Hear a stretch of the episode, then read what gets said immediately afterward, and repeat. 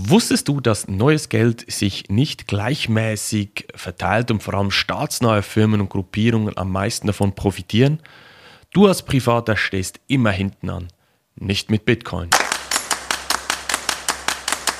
Hallo und herzlich willkommen zu einer neuen Podcast-Folge von Bitcoin nutzen und profitieren. Ich bin Marc, ich bin der erste unabhängige Bitcoin-Berater, der sich in der Schweiz unter das Finanzdienstleistungsgesetz FIDLEG gestellt hat ich unterstütze Menschen und Unternehmen dabei, den Bitcoin zu verstehen und davon zu profitieren. Ja, heute haben wir ein sehr, sehr spannendes Thema im Podcast. Ich habe dieses Thema bewusst ausgewählt, weil ich letztens ein tolles Feedback gekriegt habe Vielleicht weißt du ja, dass ich Gastdozent bin an einer Fachhochschule in Zürich. Ich gebe da vier Stunden Bitcoin-Unterricht, eine erste grobe Einführung ins Thema, vor allem für Finanzdienstleister. Das heißt, in diesem Lehrgang sind sehr viele Leute aus der Finanzbranche drin. Deshalb ist es auch immer wieder spannend zu sehen, welche Feedbacks da zurückkommen, auch wie die Leute auf Bitcoin reagieren während dem ganzen Unterricht.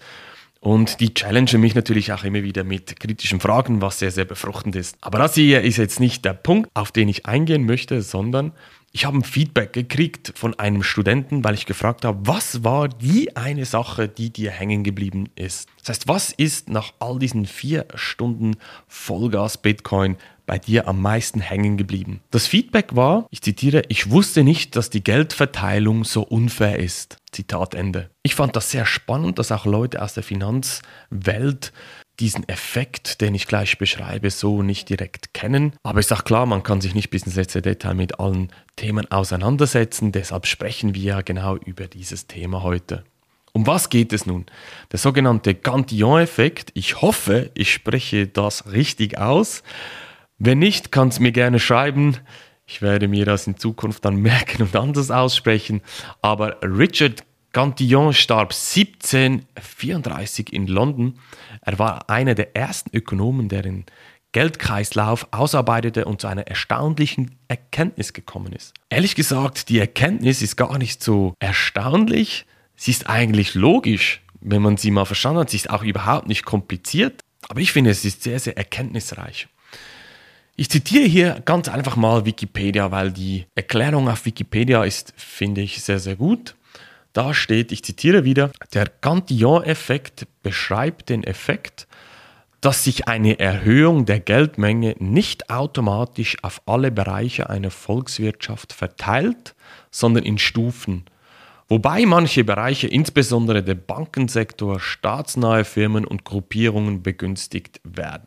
Was bedeutet das jetzt genau? Wenn jetzt neues, frisches Geld entsteht, wenn jetzt ein Staat respektive eine Zentralbank neues Geld schöpft, dann geht dieses Geld in einem ersten Schritt an den Bankensektor. Das heißt, der Bankensektor kriegt günstiges Geld, günstiges, frisches Geld. Man hört auch immer wieder, ja, die Staaten oder Zentralbanken drucken in Anführungs- und Schlusszeichen frisches neues Geld. Das heißt, neues Geld wird aus dem Nichts erschaffen und die Banken können damit wieder weiterarbeiten. Sie können Kredite an die Wirtschaft weitergeben. Sie können aber auch damit gewisse Assets kaufen, in Aktien investieren und so weiter und so fort. Das, was wir in der aktuellen Situation auch gerade an den Finanzmärkten sehen. Und durch das, dass Sie als erstes im Besitz von diesem neuen frischen Geld kommen, können Sie noch zu alten Preisen einkaufen. Dieses Geld wird erst sehr viel später dann in der Realwirtschaft ankommen. Das heißt, in gewissen Sektoren wird dieses Geld gar nicht ankommen und über diese Kette hinweg steigen natürlich die Preise. Das heißt, wer am Schluss von dieser Kette ist, der Konsument oder diejenigen, die gar kein Geld haben oder Kredite aufnehmen können, die stehen dann natürlich von einem Berg von gestiegenen Preisen. Doch was hat das Ganze jetzt mit Bitcoin zu tun? Bitcoin ist viel, viel fairer, was dieses Geldverteilen anbelangt. Wieso? Erstens, es gibt keine Möglichkeit, die Geldmenge von Bitcoin oder besser gesagt die Einheiten von Bitcoin zu erhöhen.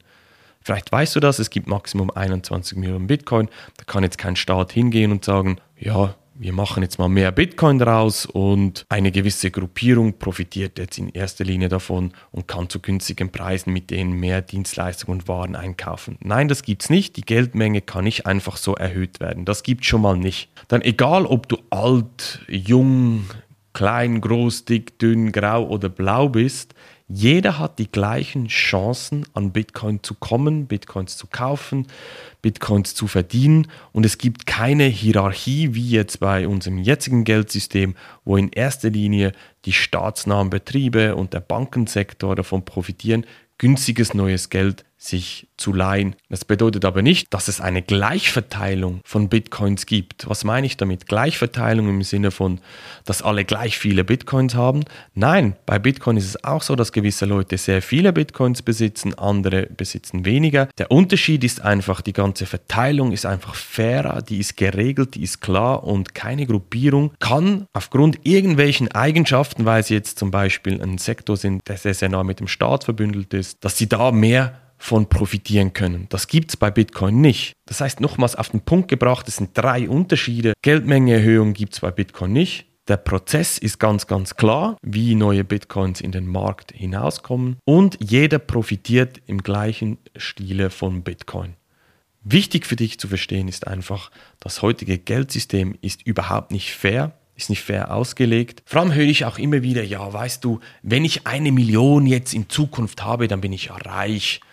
Da kann ich mir dann was Schönes kaufen und so weiter und so fort. Die Frage ist aber, wann in dieser Kette bekommst du diese eine Million oder wann hast du diese zusammen? Wenn die Geldeinheiten so stark steigen, dass die Preise einfach auch mitsteigen, kannst du am Schluss, ich weiß, ein bisschen überzeichnet gesagt, aber kannst du am Schluss mit dieser Million nicht mehr viel kaufen damit. Und das ist der Punkt. Bitcoin ist hier ganz klar eine dieser Möglichkeiten, dass in Zukunft jeder im gleichen Maße auch fair profitiert. Steigt der Bitcoin-Kurs, profitiert jeder im gleichen Maß davon. Wie gesagt, abhängig von der Anzahl Bitcoin, die du besitzt. Wenn du jetzt mehr darüber erfahren möchtest, über das Thema Bitcoin, dann geh doch auf meine Webseite www.marksteiner.tech, buch dir dort ein kostenloses Erstgespräch und wir schauen dann, wie ich dich dabei unterstützen kann. Wir hören uns in einer nächsten Podcast-Folge wieder. Mach's gut, dein Marc. Tschüss.